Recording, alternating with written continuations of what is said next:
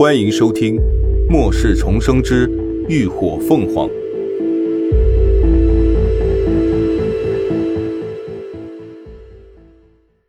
第一百八十集：放虎归山。眼看那怪物就越跑越远了，贾一急忙催促道：“快动手啊，秦叔！”那怪物已经奄奄一息，而且身上都是创口，只要秦志远一道雷电劈下去。说不定就能彻底的把他了结了。别杀他！林伦出声阻止。为什么？贾谊不解。对付敌人就不应该趁他病要他命吗？怎么还放虎归山了？林伦看着怪物奔去的方向，眸色渐冷。还不到时候。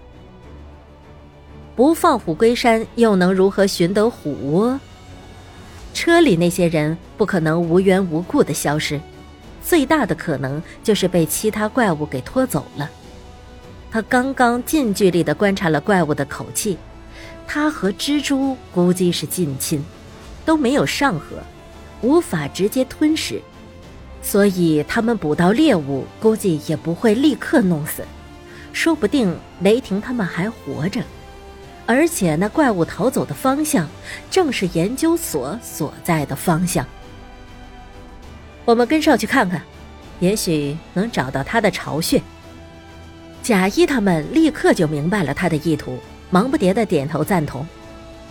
王大鹏正在给受伤的队员包扎伤口，闻言手下一顿，脸上明显露出迟疑来。他皱起眉。一向充满喜感的胖脸上布满了凝重。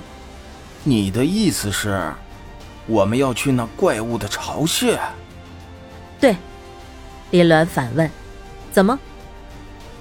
王大鹏纠结了片刻，最终还是下定决心道：“如果是这样，那我们鲲鹏战队不就和你们同行了？对付一只怪物，他们一群人都费了九牛二虎之力。”现在竟然还要去闯他的老窝，那不是送上门去当点心吗？没有金刚钻不揽瓷器活他们队伍的实力如何，他知道，所以他不能明知是死路一条，还带着队员们去送死。林鸾倒也不意外，若是换做他，也肯定会这么选择。不过他现在已经知道了那怪物的弱点，倒是没有太多的担忧。而且他此去也不仅仅是为了救人，更重要的原因还是为了解开疑惑。这种怪物的出现太离奇了，他心里隐隐有着不好的预感。嗯，那你们打算去哪儿？掉头回去，还是继续去研究所？林鸾问道。从那怪物逃走的方向来看，似乎也在研究所附近。王大鹏苦笑了一下：“我们也不知道。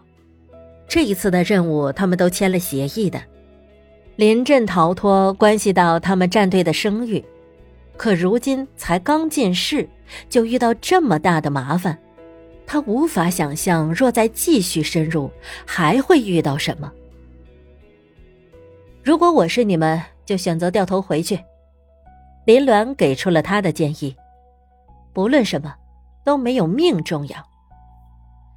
H 市显然不是他们所知道的那么简单，鲲鹏战队的实力太弱，趁着还有机会，抓紧离开才是正选。我会考虑的。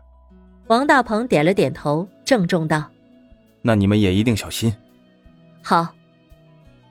几人互相道别后，林鸾目光淡淡的扫过一直躲在刘刚身后的孙薇薇，到底没有说什么。孙微微低着头，暗暗的松了口气。贾一、贾五很快就催生出了几条藤蔓，让林鸾他们直接攀爬下桥。那怪物估计是伤到了毒囊，地上留下了很多被腐蚀的痕迹，坑坑洼洼，非常醒目。一路向着东边方向延伸而去。林鸾他们没有迟疑。沿着地上残留下的痕迹，迅速的追击而去。一行人渐行渐远，孙薇薇和刘刚走在了队伍的最后头。孙薇薇任由着刘刚拉着她的手，带着她朝前走，心中却在千丝百转。最后，她终于按捺不住，故意低声怯怯的朝刘刚道：“阿刚，我们真的要去吗？我怕。”刘刚闻言，扭头朝他安抚道：“别怕，我会保护你的。”孙薇薇蹙起黛眉：“可是，那怪物那么强悍，我们根本不是他的对手。”刘刚顿了顿，心里不禁有些不是滋味只觉得自己太差劲，总是保护不了想要保护的人。你别担心了，不是还有林鸾他们吗？孙薇薇眸光闪了闪。是啊，三儿现在变得好厉害呀，我都觉得我不认识他了。他刚刚怎么会突然凭空消失了？还有，他扔进怪物嘴里的金属球是什么东西啊？我之前怎么从来都没有见过啊？刘刚被他一连串的问题问得一愣，眉头微微皱了起来。他想了想。挑了比较温和的措辞，开口道：“抱歉啊，微微。以后有关林鸾和涅槃小队的事儿，你都别问了，我保证过，不能对外透露的。对不起。”孙微微没想到他会这么警惕，连忙解释道：“啊，不不，是我话多了，我只是太好奇了。当初我们那么好的朋友，从来都没有秘密的。”现在却闹成这样，他说着说着，眼泪唰的就流了下来，他却咬着唇，强忍着不出声。刘刚顿时心头一软，忙将他搂进了怀里。别哭，我都明白。等将来有机会把误会解开，他会知道你的好的。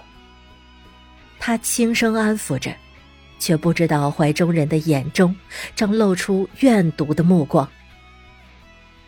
一行人沿着痕迹走了将近一个小时，让人奇怪的是，沿途并没有遇到任何的危险，不仅没有怪物，甚至连丧尸都看不到，四周安静的近乎诡异。这一片区域属于郊区，建筑群也不算那么密集，按照地图上的指示。研究所就在前方约莫一千米左右的位置，可现在腐蚀的痕迹却朝南拐，一路蜿蜒进了一座森林公园儿林鸾下意识地看向了高迪，却见他皱着眉头，手上正握着那个小魔方，飞速地摆弄着。林鸾顿时抬手示意大家停下。自从高迪学会控制精神力后。他已经不再需要依靠摆弄魔方来让自己平复情绪了，可现在他的精神力被抑制，显然他又开始紧张焦虑了。感谢您的收听，下集更精彩。